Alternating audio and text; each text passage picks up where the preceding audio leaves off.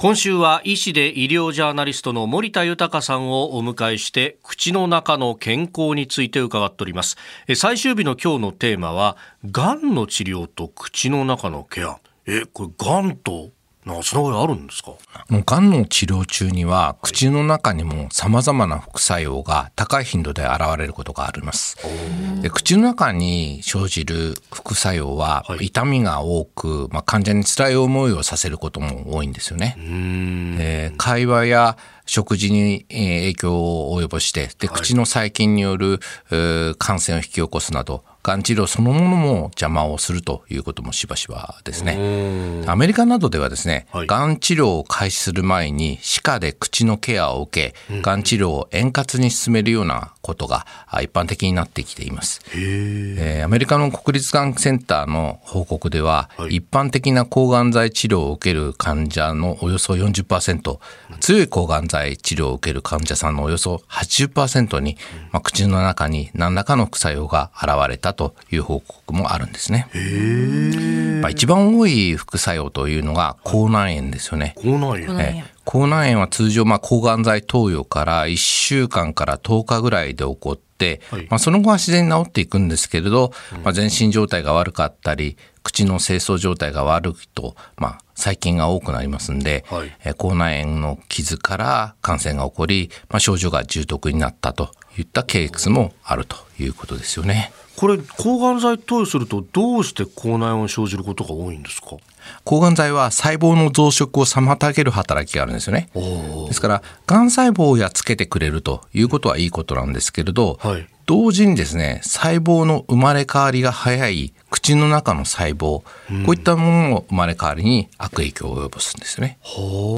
れが原因で、はい、まあ、例えばあ抗がん剤の後に髪の毛が抜ける。もう髪の毛もこう細胞の増殖が激しいところですね。あと爪が変形する。こういった症状が出てくるんです。だから口の中っていうのは抗がん剤の副作用を受けやすい場所だというふうに考えた方がいいのかなと思いますね。ですからまあもう手術を始める前にあるいはがんの告知をした後にもう口の中をきちっと歯科医のところで見てくださいねというような指導をまあ、看護師さんとともにしたことがよくありますね、えー、やっぱりそのがんの治療の前に口の中のケアをしていくことって大切なんですね。はい、治療を始めてからではなかなか間に合わないことが多いんですよね。だから治療に入るまあ本当に何かこれからえー、いろんな手術をするよ抗がん剤を使うよっていった、まあ、告知をした時点で、ええ、まあ、歯科医に受診してもらって歯周病を治したりあるいは口の中で歯が歯茎に当たるところがあったり、まあ、そういったところを治してもらうということが大事ですよね。えーとさらにそのがん治療を始めるのに大切なのは、はい、まあ、トラブルを引き起こす原因となる口の中の細菌の数を減らすことですよね。そのためには歯周病を治してで歯石とかプラークなども徹底的にきれいにするということが大事で、うん、えー、まあ、正しい歯磨きもあ、まあ、がんの告知を受けた時に、まあ、できたらまあもちろんその前からするんですけれど、はい、あのきちっと学ぶということは大切なのかなと思いますね。なるほどそうかがんに限らず手術の前っていうのは口のケアも必要なんですね。はい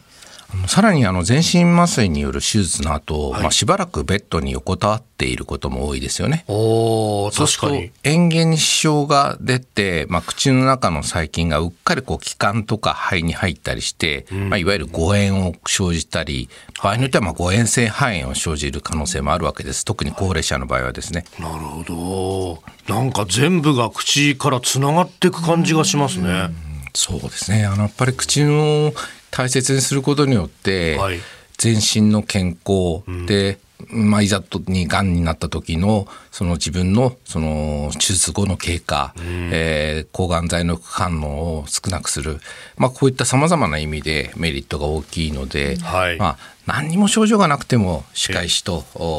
受診してそして自分の歯のメンテナンスこれを務めることは大切かなと思いますね。いや